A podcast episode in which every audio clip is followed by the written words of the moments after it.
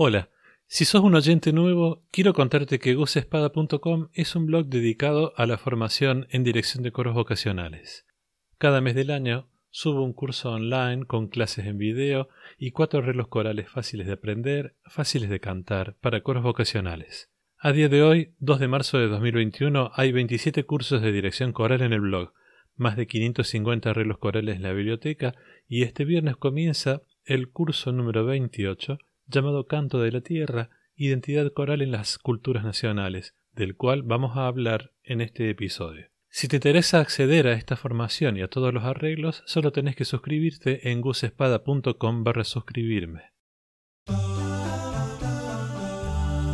Dirección Coral Online, un podcast sobre dirección de coros vocacionales. Este es el episodio número 55 del podcast y hoy vamos a hablar de la identidad coral en las culturas nacionales, que es el subtítulo del curso Canto de la Tierra, el nuevo curso de gusespada.com. En el episodio 19 del podcast, a mediados del año pasado, entrevisté al maestro Eduardo Notrica, argentino radicado en Roma, Italia, hace ya como 20 años. Les dejo el enlace de ese episodio por si lo quieren escuchar. Después de esa entrevista, le propuse preparar un curso para gusespada.com y él me contó su idea de hacer un curso sobre diferentes escuelas corales nacionales, pero además trabajando sobre repertorio que él ya ha hecho con sus coros vocacionales a lo largo de su carrera como director. Y el resultado ha sido un curso muy interesante que va desde Latinoamérica, pasa por Norteamérica, Inglaterra, Francia, Hungría y otros países, que tiene en cada clase un invitado especial, un director especializado en cada repertorio, pero además Eduardo habló con dos de sus coreutas italianas para que colaboraran con él en la creación de este curso, por lo que, como verán, es un curso en el que las culturas nacionales participan de muy diferentes maneras y en muy diferentes niveles. Hace unos días hicimos una entrevista y es lo que vamos a escuchar a partir de ahora. Hola Valentina, Alessandra, Eduardo, qué gusto tenerlos acá. ¿Cómo están? Muy bien. Gracias por invitarnos. Bueno, em, para comenzar, a mí me gustaría que brevemente cada uno de ustedes se presentara este, y nos contara a qué se dedica. Ciao, sono Valentina. Ella es Valentina Fianchini, y de los tres es la única que no habla español. Nos cuenta que es cantante de coro desde 1997, que con el confinamiento de 2020 y gracias a la propuesta de Eduardo de trabajar análisis y teoría musical en base al repertorio que el mismo coro ya venía cantando, tuvo la oportunidad de estudiar las obras que posteriormente formaron parte del curso. La escuchamos. Sono una corista dal 1997, quindi da diversi anni. Alcuni di questi trascorsi con il maestro Edoardo Notrica. In questo momento di stop un po' forzato delle attività ne abbiamo approfittato per eh, iniziare invece dei percorsi eh, di teoria musicale, se vogliamo, per approfondire i brani eh, che cantiamo. E da qui è nata anche appunto l'idea, grazie poi alla tua proposta Gustavo, di, di collaborare per eh, creare insieme questa serie di video eh, affrontando un tema che ci ha molto interessato.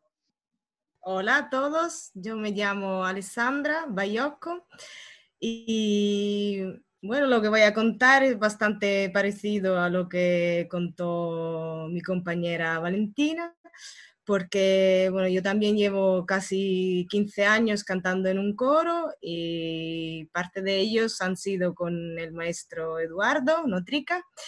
Y es verdad que hemos trabajado mucho eh, piezas de los compositores que, de que hemos hablado en este curso. Entonces sí que eh, durante la pandemia hemos empezado a trabajar eh, más el análisis de las piezas, en la teoría, en estudiar más eh, la biografía de los compositores y por eso, pues al final cuando eh, hemos tenido esta oportunidad de hacer este ciclo de encuentros, para nosotros ha sido un gusto. Buenísimo. Edu. yo soy Eduardo Notrica y les cuento un poco también la cocina interna de cómo nació este grupo de trabajo. justamente como decían ellas dos, en el momento del lockdown, el coro continuó trabajando, haciendo clases virtuales y ellas dos presentaron una investigación que hicieron primero sobre Palestrina y después sobre Soltan Kodai, que me gustó muchísimo, la seriedad, la musicalidad y la inteligencia con la que lo plantearon. En el momento eh, que mm, vos, Gustavo, nos, me propusiste hacer un curso, no tuve ninguna duda en convocarlas y bueno, espero que los eh, oyentes, participantes de busespada.com puedan también disfrutar de tanto como fue para nosotros eh, producir estas, estas cinco clases sobre las escuelas nacionales y el canto coral. Fantástico. Y este curso que se llama Canto de la Tierra, eh, Identidad Coral en las Culturas Nacionales, ¿ustedes nos podrían contar qué culturas corales eh, analizaron para hacer el curso? nació la idea a partir de mi experiencia coral. Ya el año pasado tuve que programar un concierto sobre las escuelas corales, las escuelas nacionales y la música coral, que lo di en Bahía Blanca y el tema me pareció una muy interesante síntesis de mis 30 años de dirigir coro, porque encontré eh, que había un ah, punto de contacto en toda la música del siglo XX que eh, yo había elegido y que eh, existe específicamente en el interés de muchísimos compositores del siglo XX de poder mm, volver a sus orígenes, de poder trabajar sobre su folclore nacional. Eh, a partir de ahí, uniendo mm, estos distintos puntos, que se pudo congeniar esta idea de armar cinco clases sobre cinco eh, o países o idiomas, porque eh, empezamos, como no podía ser de otra manera, con la música húngara y dos compositores que fueron eh, Bartok y Kodai como importantísimos difusores en sus propias composiciones de la, música coral en, especial. seguimos con la música anglosajona de los dos lados del, del océano, hablando de la música inglesa y de la música norteamericana, siempre con dos compositores eh, como Elgar y, Aaron Copland. Seguimos, eh, volvimos, digamos, al continente sudamericano para hablar de Villalobos y de mm, Guastavino como exponentes del folclore imaginario. También hablando, partiendo desde el folclore, pero mm, transformándolo en una propia voz, en una propia modalidad y, tonalidad para escribir. Seguimos después con la música francesa y especialmente nos dedicamos a la música de Francis Poulenc y terminamos con la escuela checa junto con otro grande compositor, el ruso Igor Stravinsky. Y estas fueron las cinco clases. Yo, bueno, justamente la segunda pregunta que tenía pensado hacerles es qué criterios utilizaron para elegir estas culturas nacionales o estas escuelas, pero bueno, creo que lo acabas de responder, Eduardo. Em, entonces te pregunto, ¿habría alguna otra escuela que te hubiera gustado incluir en este curso y que por algún motivo quedó afuera? Sí, eh, cuando nos juntamos para hacer las primeras charlas como brainstorming para ver qué es lo que podíamos proponer, surgieron varias escuelas importantes sobre todo del norte de Europa, eh, mucho menos conocida, de Estonia, sobre todo mucha música muy interesante y que transmite realmente la, esencia y la, la, particularidad de estos países que eh, tuvimos la fortuna y el placer de poder interpretar también mucha música muy interesante. En la introducción un poco hablamos de eso, pero nos dimos cuenta que no podíamos abarcar todo y había que un poco sintetizar a las escuelas un poquito más conocidas y que tuvieran un poco más de resonancia, a lo mejor en la gente que, va a seguir este curso. Eh, así que algunas tuvimos que dejarlas afuera. Obviamente, como dijimos, el, corte eh, fue mi experiencia musical. y algunas de las cosas, algunas de estas escuelas que también son muy importantes, yo no las, nunca, nunca las, las, experimenté, con lo cual me parecía poco honesto y menos interesante, en el sentido de que puedo mm, defender mis ideas con mucha más fuerza, hablando de la música que dirigí, de la música que estudié y de la música que conozco eh, en profundidad. Sí, sí, sí, claro. Em, y vos hablabas al, principio de, la, de, lo que fue la, la cocina de, del equipo de trabajo, de cómo se gestó y cómo comenzaron a trabajar. Y en, volviendo a ese punto, entonces, ¿cómo, ¿cómo se organizaron? ¿Cómo dividieron el trabajo? Bueno, tuvimos mm, muchos encuentros para pensar sobre ello. Eh, en primer lugar, pues eh, empezamos hablando de todos los compositores eh, interesantes y eso de la experiencia de Eduardo.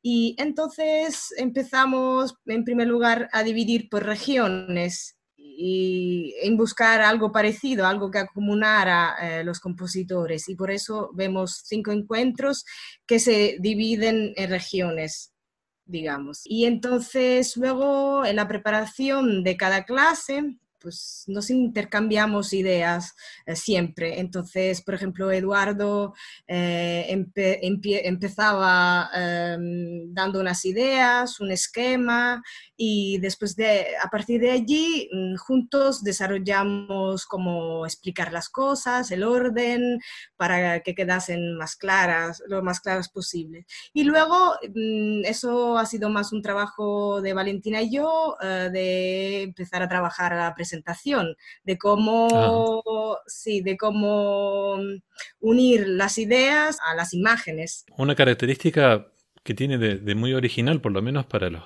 los cursos que, que tenemos subidos en el blog, es que en las clases, en cada clase hay un invitado, un entrevistado que hace, que tiene una relación de algún tipo con el repertorio que sea que están analizando y que da su punto de vista. ¿Quieren contarnos quiénes son los entrevistados que invitaron? En, el primer, eh, en la primera clase invitamos a Eduardo García Novelli, eh, que es un director de, eh, coro.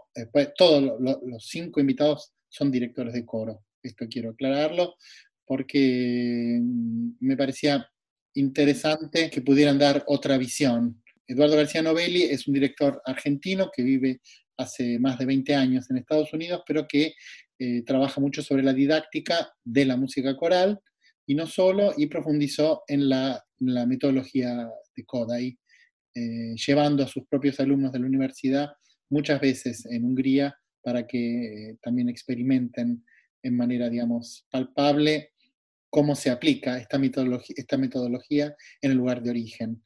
En la segunda clase invitamos a David Rosenmeyer, otro director argentino que vive en Nueva York desde hace también más de 20 años y eh, fue justamente él el que me acercó a la música de Aaron Copland y me interesaba mucho que él pudiera dar una visión desde el in situ, en el lugar donde se hace la música de Copland, para determinar una pregunta que a nosotros nos resultaba difícil responder, si era efectivamente Copland un compositor nacional, si en Estados Unidos venía considerado como compositor nacional y se ocupó sobre todo de responder a esta gran, gran eh, pregunta. En el tercero, y como nos ocupamos de Guastavino, quisimos invitar al mayor especialista en Guastavino, que es Carlos Vilo, un director eh, también argentino que ahora vive en, Argentina, pero mm, eh, vivió muchos años en Francia y tuvo un contacto muy estrecho y por mucho tiempo con Guastavino, tanto que eh, eh, Guastavino volvió a componer después de un gran periodo de sequía, eh, gracias al incentivo que le dio el trabajo de Carlos Vilo. para la cuarta clase invitamos a Ariel Alonso, un especialista en música francesa, también director argentino de hace 30 años en, en Francia, que dio una visión muy interesante desde la parte de atrás, de por qué Poulenc suena francés que es una de las, mm, digamos, de las incógnitas cuando nosotros nos acercamos a estos compositores. Decir, eh, cuáles son los motivos por los que eh, vienen eh, enseguida y automáticamente relacionados con una nacionalidad. Simplemente por haber nacido ahí o hay algunas otras características, digamos, que, que pueden salir a flote en, la visión, y esto era muy interesante, de un argentino o un sudamericano eh, en relación a este repertorio. Estos fueron los cuatro invitados. En, el, en la quinta clase nos dedicamos, eh, digamos, a las conclusiones y no, no hubo invitado. Bárbaro. Y eh, hablando de, conclusiones, después de, todo este trabajo, este enorme trabajo de, investigación y de, y de estudio, ¿qué características en común encuentran o encontraron, si es que encontraron, este, en las diferentes culturas che estudiarono? Sì, beh, eh, una delle caratteristiche principali è questa volontà di andare da parte di tutti i compositori ehm, a studiare, ad indagare, a riprendere quelli che sono i loro i motivi popolari, quindi ehm, le, eh, quella che è proprio la cultura musicale della loro terra qualcosa che poi loro vanno a trasporre, magari a eh, riadattare alla loro musica, ma che è sempre presente. Quindi questo è eh, sicuramente uno dei punti che infatti ripetiamo poi in quasi tutte le lezioni. Ciascuno a proprio modo, ma tutti i compositori eh, di cui parliamo hanno appunto attinto alla loro eh, tradizione culturale locale. Quindi questo forse è l'aspetto che più colpisce, perché è l'aspetto più reiterato anche nelle presentazioni, più ripetuto. E anche diciamo eh, un uso della propria lingua, non solo appunto di motivi musicali, mm-hmm. ma anche di, eh, della propria lingua appunto, eh, anche quando questa è difficile e magari di, di difficile comprensione, come può essere l'ungherese c'è una scelta ben specifica nel volersi esprimere sí. nella propria lingua piuttosto che in una lingua magari più facilmente comprensibile o più conosciuta. Una de las características principales es la voluntad de estos compositores de investigar sus propias músicas populares y que luego van a transponer, digamos, a su propia música, pero que siempre va a estar presente. Este es uno de los puntos que se repite en todas las clases. Los compositores que utilizan las músicas locales, su propia música y el uso del lenguaje hablado propio del país o del lugar, aun cuando ese lenguaje no sea de fácil comprensión fuera de ese país, como puede ser, por ejemplo, el húngaro. Es elección de esos compositores el querer expresarse en su propia lengua. Bueno, ya eh, estamos terminando esta entrevista. Este, Y les quería preguntar, eh, esto es, para mí ha sido una cosa rarísima de tener, bueno, un amigo argentino que hace muchos años que vive en Italia, con otras dos colaboradoras, este, son italianas las dos, ¿no?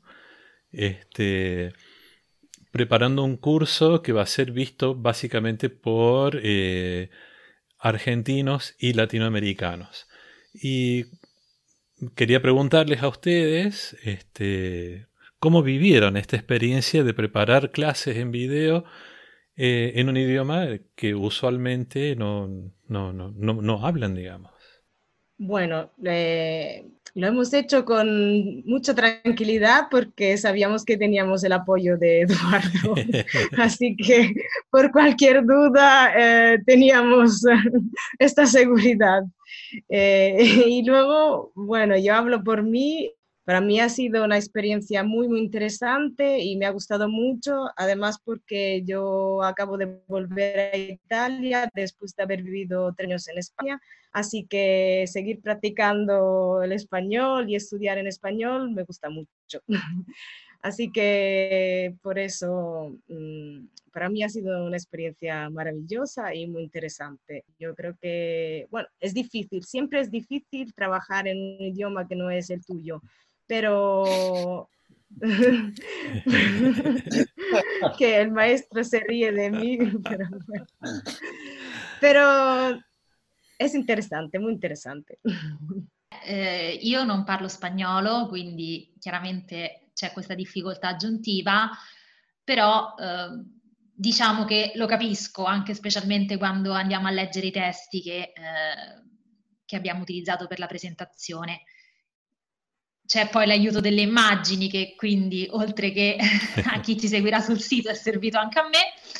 E è stato anche divertente, diciamo, no? assistere a qualche errorino da parte di Alessandra e Edoardo che cercava di rimetterla in riga. E, però appunto anche, la, anche, l'ostacolo linguistico non ha diminuito comunque il piacere della conoscenza e di scoprire cose nuove su compositori che poi abbiamo affrontato anche nella vita corale. Mm-hmm. Ahora después de este curso puede decir que tiene un nivel B1 de español.